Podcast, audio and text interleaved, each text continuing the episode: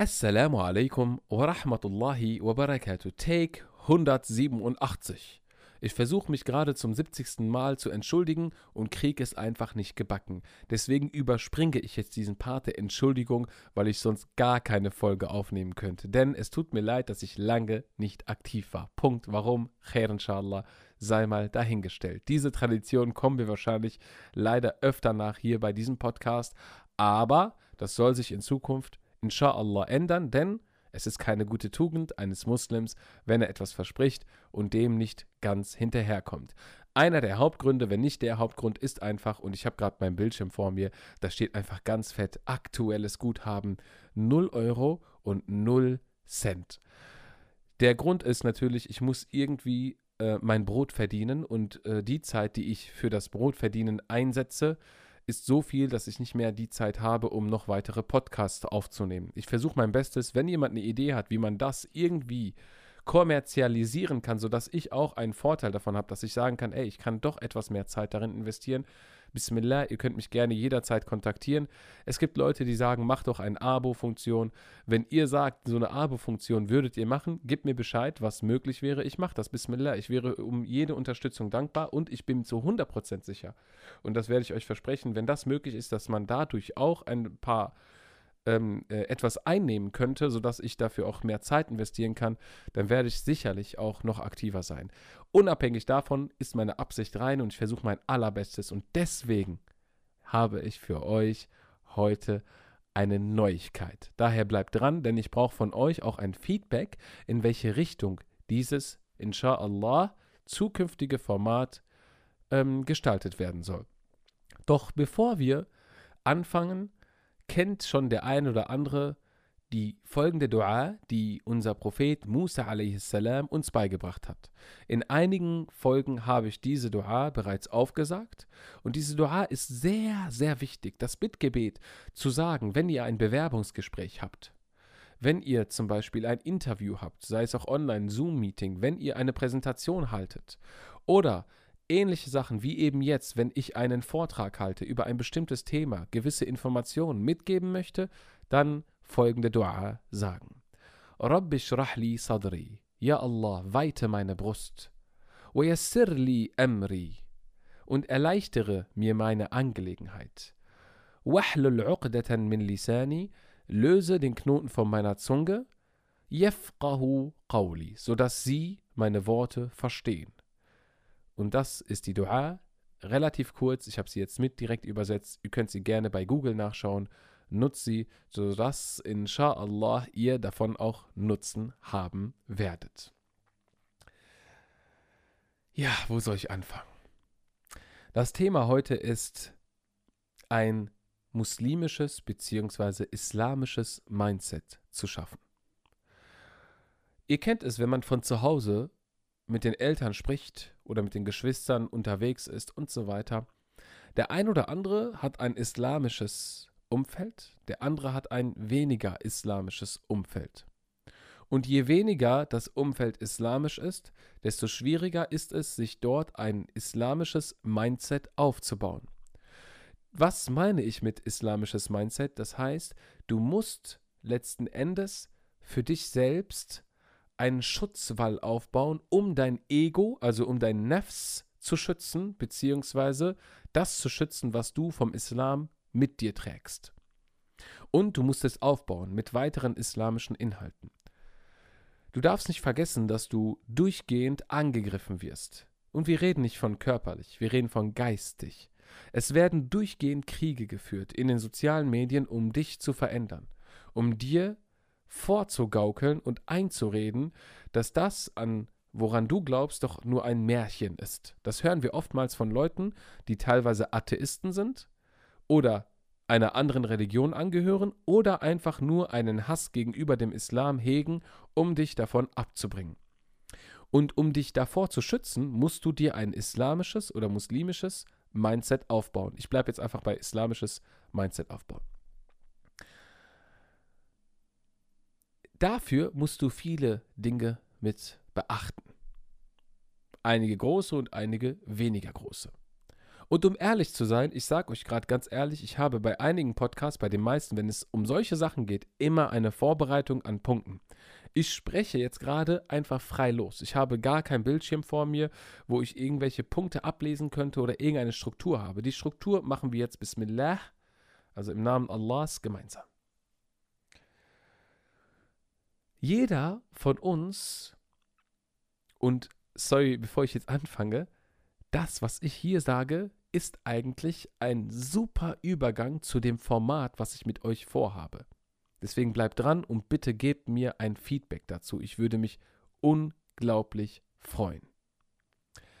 Jeder von uns, der zumindest in Deutschland oder in einer nicht-islamischen Umgebung lebt, hat es bestimmt schon mal mitbekommen von wegen, das, woran du glaubst, das ist doch nur ein Märchen oder das, ach, was du laberst, das ist doch nur Lüge und erfunden. Und wir würden lügen, wenn wir nicht hin und wieder ins Zweifeln gekommen sind. Dass jemand dich dazu gebracht hat, dass du vielleicht mit deinem Herzen kurz ungläubig geworden bist. Dass du kurz gedacht hast, oh, was ist wenn? Oh, hat er recht? Oh nein. Und solche Gedanken kommen natürlich vom Shaitan. Solche Einflüsterungen, dass du so über dich denkst, das kommt von Shaitan. Dass du einfach ähm, plötzlich fast so die gesamte Religion vergessen hast. Du hast vergessen, dass Allah da ist. Du hast alles vergessen und plötzlich bist du in deiner eigenen Welt. Und über das Thema Shaitan hatten wir mal bereits einen Podcast gemacht, viel ausführlicher über die Vorgehensweise von Shaitan. Könnt ihr euch gerne anhören. Dann werdet ihr inshallah über dieses Thema einen besseren Einblick haben oder in diesem Thema einen besseren Einblick haben. Wie schütze ich mich davor, dass ich solche Gedanken beziehungsweise dass mich solche Worte von Leuten, die vor allem keine Muslime sind, dass sie mich so sehr ins Wanken bringen? Dass du ins Wanken gebracht wirst von Leuten, die außen stehen, das wirst du niemals verhindern können, dass sie dich hin und wieder in solche Gedanken bringen könnten. Denn auch zur Zeit des Propheten Muhammad sallallahu alaihi wasallam gibt es Menschen, oder gab es Menschen, die das Gleiche versucht haben. Es gibt zum Beispiel Sahabis, die mit dem äh, Propheten Muhammad sallallahu alaihi wasallam unterwegs waren oder auch mit den Khulafa unterwegs waren, wo sie zum Beispiel auf dem Weg nach Medina waren. Auf der Hijra zum Beispiel, sehr bekannte Geschichte. Und auf der Hijra gab es zum Beispiel einen Sahabi, dem man vorgegaukelt hat, ey, deine Mutter geht's nicht gut, ihr geht's schlecht und so komm zurück, was gehst du hier, Medina und keine Ahnung was. Man hat ihm dann richtige Fuseln in den Kopf gesetzt. Man hat wirklich ihn versucht, emotional zu packen, unabhängig von der Wahrheit. Das heißt, man hat versucht, ihn mit seiner Mutter zu locken und es hat tatsächlich funktioniert, dass man ihn zurücklockt obwohl man ihm sagte, wir werden uns um dich und deine Mutter kümmern, wir werden dir helfen und so weiter, aber es hat ihm nicht gereicht. Er wollte zurück wegen seinem Geld, seiner Mutter und so hieß es später. Das ist nur ein kleines Beispiel, jetzt ohne namentlich erwähnt zu werden. Nur was sieht man daran?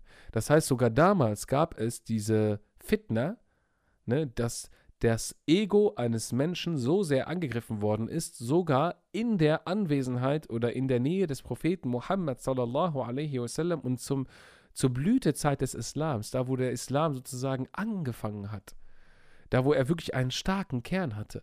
Trotzdem gab es viele Leute, die sich haben von anderen beeinflussen lassen. Das heißt, ihr Iman war noch nicht so gestärkt, wie es sein sollte.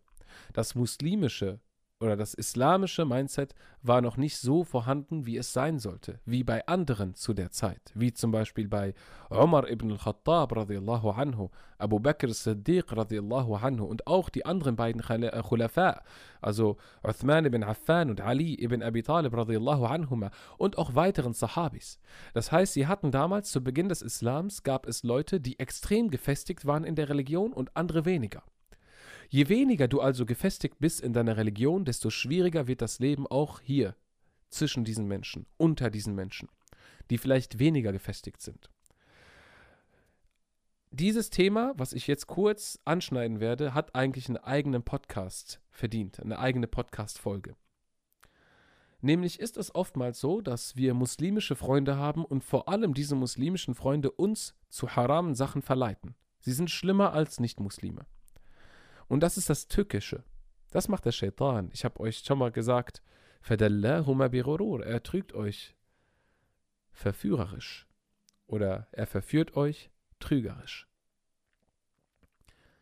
Er nutzt im Endeffekt Leute, die du lieb hast, die dir nahestehen, um dich zu verführen, um dich zu überzeugen von einem Punkt, von dem du nicht überzeugt bist und nur deswegen überzeugt bist, weil es jemand sagt, den du lieb hast. Zum Beispiel deine Mutter. Und so weiter. Selbst wenn es deine Mutter ist oder jemand anderes, solange du dein Iman stärkst und dein Herz an Allah gebunden ist, solange, solange du den Islam verstehst und weißt, warum du existierst und was dich erwartet, Yawm al-Qiyamah, dann wirst du zu 100% diesen Menschen bzw. diesen Ideen der Menschen nicht folgen. Also das Thema mit such dir deine Freunde gut aus, hat wirklich einen eigenen Podcast verdient, könnte man inshallah vielleicht in Zukunft machen. Doch was kann ich nun machen, um mir ein muslimisches Mindset aufzubauen? um mich zu schützen vor solchen Einflüsterungen oder vor solchen Worten von Leuten, die mir sogar nahestehen. Sogar Muslime. Die schlimmsten Sünden, die ein Muslim tut, ist meistens sogar in Anwesenheit eines anderen Muslims. Dann hat man zu zweit zwei junge Menschen, 17-, 18-Jährige. Ich kenne das zu meiner Schulzeit, Leute. Ich erzähle natürlich nicht von meinen Sünden, Leute, aber Alhamdulillah, davor war ich bewahrt. Nur das, was ich euch jetzt erzähle, meine ich ich erzähle euch aus dem Nähkästchen aus meiner Umgebung. Es ist total anonym. Ich sage euch nur, wie es ist. Ich habe es fast nur von Muslimen gehört. Also, weil ich halt diese muslimischen Freunde hatte, mehrfach damals, habe ich dann auch öfter von denen gehört, was sie gemacht haben. Und die meisten oder viele von ihnen sind leider dann nicht am Beten und machen dann leider hin und wieder noch mehr Sünden, als es eigentlich schon war. So prahlten sie rum an der Schule, von wegen, ich war letzte Woche mit der und der im Bett. Und dann hieß es, ja, wir beide haben das und das gemacht. Wir beide waren auf Party, haben so und so getrunken. Wir beide haben diese flach gelegt. Sorry für die Begrifflichkeiten jetzt. Nur, dass ihr seht, worum es geht, mit welcher, mit welcher Würdelosigkeit diese Menschen über andere Menschen sprechen und wie sie das bezeichnen. Und das sind Muslime. Also, der Islam ist nicht so. Nur daran sieht man, zwei Muslime sind stolz darauf prahlen, obwohl es denen im Islam nicht erlaubt ist, damit rumzuprahlen mit einer Sünde und die Sünde an sich schon schlimm genug ist, prahlen sie noch damit rum. Das heißt, im Endeffekt hat der eine Muslim einen Riesenfehler gemacht, indem er auf den anderen Muslim nicht aufgepasst hat und der andere Muslim eben auf den anderen nicht. Da hat irgendetwas nicht funktioniert. Wie schützt man sich jetzt davor? Noch einmal, wie schütze ich mich davor? Jetzt könnte der ein oder andere sagen, ich lese Koran, ich höre Vorträge, ich mache Wikr. Ja, das sind alles schöne Dinge. Das sind wirklich schöne Dinge. Wenn du den Koran liest, als Rezitation, ne, also du rezitierst den Koran, Qira'ah, nicht, dass du kommst, dass du dir Wissen aneignen willst, weil das sind zwei verschiedene Paar Schuhe. Das eine ist das Rezitieren als Ibadah, als Gottesanbetung, dass du das rezitierst, weil du es liebst. Und das andere ist das Aneignen von Wissen, weil du versuchen möchtest zu verstehen. Beides kann dir und wird dir deinen Iman, also dein Glauben, deine Bindung an Allah stärken. Doch ich gebe euch einen Tipp, der wirklich also mir vor allem geholfen hat, mich in meinem Iman zu stärken. Der ultimative Tipp, das noch besser ist als das Rezitieren des Korans an sich. Ich rezitiere den Koran auch sehr gerne, sehr oft, was auch sehr wichtig ist und gut ist. Was ich aber gemerkt habe, was noch besser ist, ist zu verstehen, was der Islam mir sagen möchte. Das ist das Effektivste überhaupt. Das A und O ist, was will Allah mir bzw. dir und uns allen mitteilen? Und wie verstehen wir den Islam am besten? Indem wir ein Vorbild haben, der uns das vorgelebt hat, wie wir zu bestimmten Situationen uns benehmen sollten. Wie wir geduldig mit harten Situationen umgehen müssen. Wie gehe ich um in dieser und jener Situation? Was ist, wenn A, B, C passiert? Wie gehe ich mit Leuten um, die keine Muslime sind? Wie gehe ich mit jemandem um, der Muslim ist, wenn er Fehler macht und so weiter? Und das beste Beispiel ist eben der Prophet Muhammad sallallahu alaihi wasallam. Wenn du dir also dein Wissen aneignest, vor allem mit dem Hintergrund, den Propheten Muhammad sallallahu alaihi wasallam zu verstehen und seine Handlungen nachzuvollziehen und zu verstehen, wie er den Koran umgesetzt hat. Er ist nämlich der wandelnde Koran gewesen, so hat man ihn bezeichnet. Du musst dir mal vorstellen, man nennt dich den wandelnden Koran. Du bist das wandelnde Wort Allahs. Subhanallah, wie schön das ist. So hat man den Propheten Muhammad sallallahu alaihi wasallam damals bezeichnet. Und nicht nur, weil er den Koran auswendig kannte, ich meine, das war logisch, dass er den auswendig kannte, sondern weil er den gelebt hat. Wenn du den Koran lebst, das ist nicht das gleiche, wie wenn du ihn nur liest und sagst, oh cool, mashallah, dieser Vers hat mich berührt. Musst du dafür den ganzen Koran auswendig können oder alles im Koran verstehen, um auch in diese Richtung zu kommen, musst du nicht zwingend. Wenn du zumindest auf das hörst, was Leute dir mitgeben, die vielleicht etwas mehr Wissen haben, wie du damit umgehen sollst, könnte es schon durchaus ein großer Erfolg werden. Und es wird ein großer Erfolg werden. Und deswegen sage ich euch noch einmal aus meiner eigenen Erfahrung, das Stärkste und Beste, und ich habe schon viele Sachen probiert, ist sich mit dem Propheten Muhammad sallallahu alaihi wasallam zu befassen, aber nicht nur einfach ein Hadith zu erwähnen, hier der Prophet Muhammad sallallahu alaihi wasallam mit ABC gemacht, nein, sondern wie war sein Leben? Was hat er gemacht? Wie waren seine Reaktionen? Warum war seine Reaktion so? Und ihr werdet sehen, ihr werdet sehen, dass ihr auf einmal, subhanallah, ihr geht durch die Welt noch bescheidener, nachdem ihr merkt, oh, der Prophet Muhammad sallallahu alaihi wasallam war also so dass man versteht, wie Allah alles geebnet hat für den Propheten, dass man dadurch seinen Glauben stärkt, indem man sieht, auch durch viele rationale Entscheidungen, ganz logische Dinge, die jeder Mensch auch heute machen würde. Und ich will euch mitgeben, dass der Islam viel logischer ist als, als emotional und spirituell, als man das hier und da verkauft.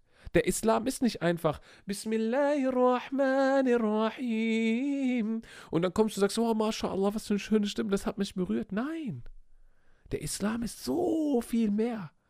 Der Islam ist ein Riesenschatz. Und wenn du diesen Schatz öffnen kannst und verstehst, was in diesem Schatz drin ist, dann wirst du dein Mindset komplett umkrempeln und du bist so viel gestärkter in deinem Ego, in deinem Nefs, in deinem Iman und du bist stärker gegenüber dem Shaitan und, das ist das, das ist das wirklich Sahnehäubchen obendrauf, du wirst in deinem Leben zu vielen Situationen eine Antwort finden, nur weil du dich mit der Sira, also mit dem Leben des Propheten Muhammad sallallahu alaihi wasallam beschäftigt hast. Die Sira, also Sira ist ein Begriff der, äh, im Islam im Endeffekt. Alles, was sich um den Propheten Muhammad sallallahu alaihi, äh, wasallam handelt, alles, was er in seinem Leben im Endeffekt gemacht hat, im Groben, also im Großen und Ganzen, das ist die Sira des Propheten Muhammad sallallahu alaihi wasallam. Ihr könnt auch danach gerne googeln und die Begrifflichkeiten, die Definition danach suchen. Sira, S-I-R-A. Und das ist die Neuigkeit, die ich euch mitteilen möchte, denn ich habe mir jetzt gesagt, ich nehme mir zur Aufgabe, weil es im deutschen Raum davon kaum bis wenig gibt und wenn es was gibt, ist es ganz schlecht, wo sie wirklich detailliert über das Leben des Propheten Muhammad sallallahu alaihi wasallam berichten. Denn ich sage euch, wa uqsum billahi al-azim, ich schwöre bei Allah dem Allmächtigen, dass das mit Abstand das Effektivste war, was mir in meinem Iman geholfen hat, mein Iman zu stärken, mein Glauben zu Allah, meine Bindung zu Allah zu stärken und in vielen Situationen in meinem Leben, nur weil ich weiß, ach, der Prophet Muhammad sallallahu alaihi wasallam hat so gehandelt. Ich gebe euch ein Beispiel. Muslime denken immer, also viele Muslime denken immer, Allah macht schon, Allah macht schon. Wusstest du aber, dass der Prophet Muhammad sallallahu alaihi wasallam, der der von Allah, also sein Bodyguard war im Endeffekt Allah, wenn du so siehst. Allah hat ihn immer beschützt. Sogar den Schutz Allahs hat durchgehend. Er hat eine ganz spezielle Stellung. Warum ist er nicht einfach so geflüchtet aus Mekka? Warum nicht? Warum ist er nicht einfach gegangen? Ich meine, Allah beschützt ihn doch. Warum musste eine Spinne kommen und dazu werden wir auch in der Sira sprechen, und die Höhle zunähen mit einem Spinnennetz äh, äh, drüber, sodass es aussieht, als wäre da niemand gewesen. Wenn das wirklich so passiert ist, darauf kommen wir zu sprechen. Warum? Warum muss ein Wunder passieren, damit der Prophet Muhammad sallallahu alaihi wasallam geschützt wird. Muss es nicht. Das ist der Punkt. Allah hat nicht durchgehend Wunder für den Propheten machen lassen und ihn 100% immer in jeder Sache, ich sag jetzt mal, so weitergebracht, dass er nichts machen musste. Nein, der Prophet Muhammad sallallahu alaihi wasallam hat immer das gemacht, was er alles machen konnte und dann verließ er sich auf Allah. Er hat im Endeffekt das 100% Mögliche aus seiner Seite erfüllt und dann hieß es nur noch, jetzt verlasse ich mich auf Allah. Du kennst oder ihr kennt vielleicht den Hadith mit, wo ein, subhanallah, wo ein Beduine in der Wüste war und der Prophet Muhammad sallallahu alaihi wasallam ihn darauf ansprach. Von wegen, warum er sein Kamel nicht anbindet in der Wüste. Dann sagte er, ich vertraue Allah, dass das nicht, dass nichts passiert, dass niemand sein Kamel stehlen wird, dass sein Kamel nicht abhauen wird und so weiter. Und dann sagte der Prophet ganz einfach und direkt, sallallahu alaihi wasallam, Binde zuerst dein Kamel an und dann vertraue auf Allah. Du sollst natürlich immer Allah vertrauen. Du musst immer Allah vertrauen, ansonsten zweifelst du ja in seiner Barmherzigkeit, zweifelst du in seinen Eigenschaften und so weiter. Du kannst nicht sagen, ich vertraue Allah nicht, das geht nicht. Du musst Allah vertrauen. Du musst aber auch alles tun, was dir Allah in diesseits gegeben hat an Verstand, an Instinkt und weiteren Möglichkeiten, sodass du die beste Entscheidung triffst, nach bestem Wissen und Gewissen, nach beiden Sachen, nach Verstand und Herz, nach Bauchgefühl, dass du alles ausgeschöpft hast. Und dann, ich vertraue auf Allah. Dann kommt im Endeffekt das, was jetzt drüber kommt, die ganzen anderen Umstände, die jetzt kommen werden, dafür sorgt Allah. Als der Prophet Muhammad sallallahu alaihi wasallam nämlich geflüchtet ist von Mekka nach Medina, ist er ja nicht nach Medina gegangen. Er ist erstmal in die andere Richtung gegangen. Komisch, warum geht er nicht direkt nach Medina? Die Leute, die ihn verfolgen, die werden sowieso auf die Fresse fallen, weil durchgehend Allah doch ihn beschützen wird. Es mag sein, vielleicht wäre das so gewesen. Doch der Prophet Muhammad sallallahu alaihi wasallam hat es uns anders beigebracht. Er hat uns gezeigt, dass wir erstmal alles machen müssen. Er hatte nämlich einen Plan. Er war strukturiert, er war organisiert. Er hat was geplant. Er hatte seine Liste fertig. Nach dem Motto, wir müssen das machen, dieses machen, jenes machen und so weiter. Er hat das schon im Voraus geplant. Alleine schon der Tag, wo er geflüchtet ist und so, seine, sein, sein, sein Rhythmus, den er sonst hatte, den die anderen kannten, hat er nicht mehr eingehalten. Er kam plötzlich mitten am Tag und so weiter und die, die Flucht war ganz andere Zeit. Ganz all, all das, was die Leute nicht erwartet haben. Und wer war im Bett? Auf einmal sein Cousin Ali radiallahu anhu. Für, den, für die Leute, die den Hintergrund nicht kennen, man wollte den Propheten Muhammad sallallahu alaihi wasallam töten, er wusste das, somit äh, wollte er flüchten. Doch er hatte einen Fluchtplan. Er hat sogar die Leute, äh, er hat die, er hat die richtig schön, richtig schön suchen lassen und viel Zeit verlieren lassen. Über einen ganzen Tag, über eine ganze Nacht dachten sie, der Prophet ist in seinem Hause. Nein, er hat seinen Cousin in seinem Bett schlafen lassen, damit sie denken, der Prophet ist da. Warum macht er das? Warum sagt er nicht, ja, Allah, hilf mir? Allah könnte doch irgendwas da stehen lassen oder die Menschen sehen lassen, als würde da der Prophet durchgehend schlafen. Warum schickt er seinen Cousin in diese Lebensgefahr rein? Weil das ein Plan ist. Weil Allah ihm den Verstand gegeben hat, um eben solche Dinge zu machen. Und das zeigt uns eben, dass wir uns auf unseren Verstand auf jeden Fall verlassen müssen und ihn auch anwenden müssen. Und Allah sagt durchgehend im Koran, begreift ihr denn nicht? Wollt ihr nicht verstehen?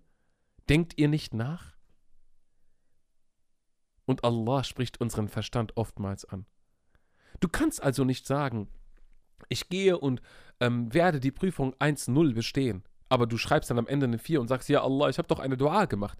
Und dann wird Allah die Yawm al-Qiyamah sagen, ich habe dir doch einen Verstand gegeben. Ich habe dir doch schon das gegeben, womit du eine einschreiben könntest. Warum nutzt du das nicht?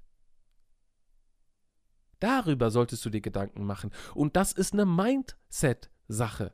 Das ist ein islamisches Mindset. Wir haben ein völlig falsches Bild davon, wie man Muslim sein sollte. Wir kommen und setzen uns ein Flugzeug und wir wissen, wir haben Benzin nur für 300 Kilometer, aber unsere Reise geht 3000 Kilometer. Es ist logisch, dass es nicht funktionieren wird. Ich gebe euch ein kleines weiteres Beispiel, wo es um den Verstand geht, passt auf jetzt, wo die Gelehrten sich dazu geäußert haben, dass du kein Märtyrer mehr bist, wenn du deinen Verstand nicht einsetzt oder anwendest. Zum Beispiel gibt es ja den Märtyrertod im Krieg. Läufst du aber auf das Kriegsfeld und du weißt, du begibst dich in großer Lebensgefahr und du wirst damit nichts erreichen. Du hast einen viel größeren Schaden als Nutzen. Das heißt, du riskierst, dass man dich gleich töten könnte, ohne dass du irgendwie einen Nutzen davon hättest. Und vor allem dürfte und sollte man sein Leben nicht einfach so riskieren. Dann sagen die Gelehrten, bist du kein Märtyrer. Weil du deinen Verstand nicht benutzt hast. Du ertrinkst im Wasser, du konntest aber nicht schwimmen. Aber einer, der im Wasser ertrinkt, ist doch ein Märtyrer. Ja, aber nicht er. Wenn du nicht schwimmen konntest und bewusst also du wusstest, du konntest nicht schwimmen und hast dich dummerweise in solch eine Gefahr gebracht, dann bist du nach vielen Gelehrten kein Märtyrer, du bist kein Shahid. Wenn du zum Beispiel Bauchkrebs hast, Mabtun auf Arabisch, dann bist du auch ein Märtyrer. Die Bedingung ist aber, dass du nicht derjenige bist, der das bewusst hervorgerufen hat, wie zum Beispiel, indem du rauchst. Du rauchst und hast dann irgendwann mal Bauchspeicheldrüsenkrebs und dann kommst du und sagst, Alhamdulillah, ich bin Märtyrer, weil das ist eine Krankheit im Bauch und der Prophet hat das gesagt. Das stimmt, aber du bist kein Märtyrer, denn du hast geraucht. Das heißt, du hast selber dazu, das, du hast es selber gemacht. Nutze doch deinen Verstand. Daran sieht man, dass der Verstand eine große Rolle spielt. Und ob der Verstand, und das ist eine große Frage, mit der ich mich gerade selbst beschäftige, wir gehen jetzt ein bisschen Philosophie und so, ob der Verstand im Herzen oder im Kopf sitzt, das ist eine weitere Frage, inshallah. Damit beschäftige ich mich noch. Ich bin aber nach langer Rede, kurzer Sinn, wobei auch langer Sinn, jetzt gerade mittendrin in der Sira des Propheten Muhammad sallallahu alaihi wasallam. Ich ähm, äh, bin gerade bei einer Reihe von über 70 Vorträgen und habe jetzt ein bisschen mehr als die Hälfte hinter mir. Alhamdulillah. Und das ist auch einer der Gründe, warum ich selber fasziniert war, Podcasts zu hören, die aber auch auf Arabisch sind oder im schlechten Deutsch sind, die uralt sind. Also wir reden von alten Audioaufnahmen, die ich sehr gerne höre. Und ich bin gerade dabei, ich habe gerade erst ein, ja, eine Folge komplett äh, sozusagen Notizen gemacht, sodass ich das für euch machen kann. Das heißt, ich bin gerade dabei, mich vorzubereiten, um euch, inshallah, in hochqualitativer, also in, im guten Sound, aber auch in gutem Deutsch, inshallah, und auch detailliert, detailreich über das Leben des Propheten Muhammad sallallahu alaihi wasallam zu erzählen. Wir werden wahrscheinlich, wenn wir so eine Podcast, neue Staffel, Format so öffnen werden, locker. Also, und da übertreibe ich nicht, locker 40, 50 Stunden Material haben werden. Also werden das locker 40, 50 Stunden haben, wenn wir über das Leben des Propheten Muhammad sallallahu alaihi wasallam sprechen werden. Der Vorteil ist aber, ihr werdet aus jeder Folge etwas mitnehmen, womit ihr sagen werdet, wow, subhanallah. Wie zum Beispiel gerade, wo ich erwähnt hatte, ihr müsst planen. Ihr müsst diszipliniert sein. Das ist ein Punkt, das wir mitnehmen für unser heutiges Leben. Du kannst nicht einfach rausgehen und äh, äh, äh, deinen Verstand nicht nutzen und sagen, ich gehe jetzt zur Bushaltestelle, obwohl der Bus in 10 Minuten kommt, aber du gehst erst in 15 Minuten raus. Das ist total unlogisch. Kein Bus der Welt wartet auf dich. Und das ist natürlich jetzt eine ganz penible Sache. Aber auch wenn es um religiöse Angelegenheiten geht. Und dazu werde ich euch inshallah viele Sachen mitgeben. Aber auch Dinge, wie zum Beispiel, die heute in den sozialen Medien besprochen werden, wo zum Beispiel vor allem Christen, aber auch manchmal Juden kommen werden und dann mit irgendwelchen Argumenten kommen. Sehr interessant, subhanallah. Sehr interessant, was damals die Christen und die Juden gesagt haben, ist teilweise eins zu eins, was sie heute immer noch sagen. Und der größte Punkt zum Beispiel, auf den wir auch zu sprechen kommen, ist zum Beispiel, als der Prophet Muhammad sallallahu alaihi wasallam in Diskussionen verfallen ist mit den Juden damals oder auch den Christen, wo sie sagten, ey, wie kannst du das behaupten, dass Isa a.s. Jesus kein Gott ist? Wie kannst du das behaupten? Und ich werde euch aus ganz rationaler Sicht erklären, warum er genau wegen diesem Punkt nochmal als Prophet bestätigt wird. Und das wird er in ganz vielen Punkten. Immer wieder findest du Verse im Koran mit dem Hintergrund, das ist wieder eine Bestätigung für sein Prophetentum. Das ist eine Bestätigung für Allah. Immer und immer wieder. Denn der Koran selbst ist das größte Wunder der Menschheit. Ohne den Koran wären wir verloren. Der Koran ist das Wunder schlechthin, das größte Wunder, das uns der Prophet Muhammad sallallahu alaihi wasallam durch Allah mitgegeben hat. Und deshalb sollten wir es nutzen. Was ich euch mitgeben möchte in diesem Podcast, inshallah, wird sein, dass wir auch viele Verse aus dem Koran mitnehmen und den Hintergrund verstehen. Wir gehen in den Tafsir rein. Das heißt, wir werden teilweise, also wir werden chronologisch vorgehen. Das heißt, wir beginnen schon etwa äh, äh, mehrere äh, hunderte Jahre vor dem Propheten Muhammad sallallahu alaihi wasallam. Das hört sich komisch an, wird auch kein Geschichtsunterricht sein in dem Sinne, aber die Geschichte aus islamischer Sicht. Wir lernen die Geschichte in, äh, äh, in der Schule kennen, NS-Zeit und dies und jenes und so, aber die muslimische Geschichte, die wird euch wirklich formen, die wird euch helfen, ein islamisches Mindset aufzubauen und sie wird euch auch in Haram Halal fragen, auch in ganz vielen Sachen euer Leben erleichtern. Ihr werdet dann merken, der Prophet hat dieses und jenes gemacht. Ich gebe euch nochmal ein weiteres Beispiel, was euch wirklich dann so einen Aha-Effekt gibt. Oder auch so ein Wow, krass, darüber habe ich gar nicht nachgedacht, Effekt gibt. Der Prophet Muhammad sallallahu alaihi wasallam ist doch geflüchtet von Mekka nach Medina. Der Grund Unterdrückung, al-Mustad'afin. Diejenigen, die unterdrückt worden sind und auch allen Muslimen in Mekka waren damals verpflichtet, durch den Koran, durch das Wort Allahs direkt Mekka zu verlassen. Es war also im Endeffekt eine spezielle Gruppe, die dort angesprochen worden ist, die dazu verpflichtet worden sind, die Stadt zu verlassen, sobald es geht. Wenn die Möglichkeit besteht. Und der eine oder andere ist früher gegangen, der andere später. Doch einer der letzten war zum Beispiel der Prophet Muhammad sallallahu alaihi wasallam. Er ist geflüchtet. Und es gibt viele Details bei dieser Flucht, auf die wir auch noch zu sprechen kommen, inshallah, wie das vonstatten gekommen ist und so weiter. Aber habt ihr euch niemals darüber Gedanken gemacht, wo das alles stattfindet? Wir sind gerade in Medina. Beziehungsweise Mekka nach Medina. Geht mal heute nach Mekka. In einem mittlerweile hochmodernen Land verglichen zu vor 1400 Jahren. Du hast überall Wasser. Du hast genügend Schutz, Sonnenschutz mit Sonnenschirmen. Du kannst Creme nehmen. Du bist geschützt. Du hast Kleidung genug, sodass Tiere, wenn sie dich angreifen sollten, Schlangen, Skorpione, du einigermaßen noch gut beschützt bist. Wir sprechen von vor 1400 Jahren. Von Propheten Muhammad sallallahu alaihi wasallam, der 53 Jahre alt war, als er Mekka verlassen hat. Und er trauerte. Das wissen viele gar nicht. Er hat Mekka geliebt. Subhanallah, er hat Mekka geliebt, er hat das ungewollt, es war nicht sein Wille. Er wollte Mekka nicht verlassen. Doch er musste Mekka verlassen. Er hat Mekka geliebt und das sagte er auch. Und er vermisste diese Stadt so sehr. Doch er musste sie verlassen. Mit 53. Holen wir heute einen 53-jährigen Mann aus Deutschland, der gut ernährt ist, der sportlich ist von mir aus, bring ihn in die Wüste nach Mekka und lass ihn bitte eine mehrere hunderte Kilometer lange Reise durch die Wüste machen. Mal schauen, ob er einen einzigen Tag überlebt. Das sind so Sachen, die man gar nicht bedenkt. Und ein 53-Jähriger zur Zeit des Propheten Muhammad sallallahu alaihi wasallam, das war zehn Jahre vor seinem Tod, war damals schon ein alter, greiser Mann. Viele Menschen sind schon mit 30, 25 gestorben. Das war das durchschnittliche Alter. Darauf können wir auch spre äh, sprechen können. Also nicht durchschnittliche Alter, aber viele sind halt in der Zeit gestorben. Das heißt, es war schon ein hohes Alter, was der Prophet Muhammad sallallahu alaihi wasallam erreichte und derjenige, der mit ihm war, Abu Bakr Siddiq radiallahu anhu, war 50 Jahre alt.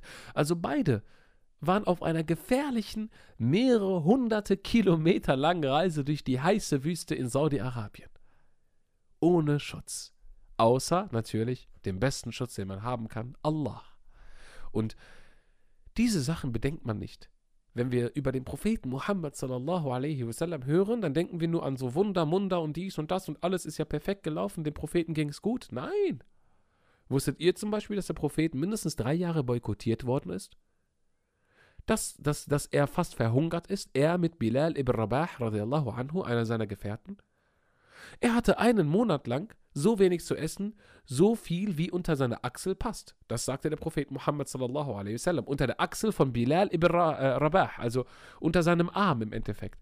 Und diese Beschreibung finde ich sehr, sehr schön. Wir kommen auf die Details inshallah rein, aber die Beschreibung ist schön. Bilal ibn Rabah war ja der erste äh, Muaddin, ne, der erste, der den Gebetsruf ausgerufen hat und war ja auch ein Sklave aus Abyssinien und Abyssinien wird auch ein Thema sein. Wir werden noch so viele Sachen eingehen, inshallah. Und der Prophet sagte, sallallahu alaihi wasallam, wir hatten einen Monat lang nur so viel zu essen, wie viel unter seiner Achsel passte. Guck mal, wie er das beschrieben hat. Das hört sich erstmal so komisch an, so ein bisschen so unappetitlich. Aber was er damit sagen wollte, ist, wir hatten fast gar nichts zu essen. Nix. Denn Bilal ibn Rabah war dafür bekannt, dass er richtig dünn war. Er war unterernährt bis zum geht nicht mehr. Auch der Prophet Muhammad sallallahu alaihi wasallam hat sehr stark darunter gelitten. Und durch solche Zeiten dieser Jahre und dass wir schon vor dem Propheten beginnen, wir werden äh, über seinen Urgroßvater sprechen, seinen Großvater sprechen, wie das alles zustande gekommen ist, dass der Prophet Muhammad sallallahu alaihi wasallam, dass sein Weg dafür geebnet worden ist, dass der überhaupt diese Welt im Endeffekt dann auf diese Welt kommt, um uns im Endeffekt die, die Botschaft zu geben. Da gibt es eine Vorgeschichte, wie alles geebnet worden ist.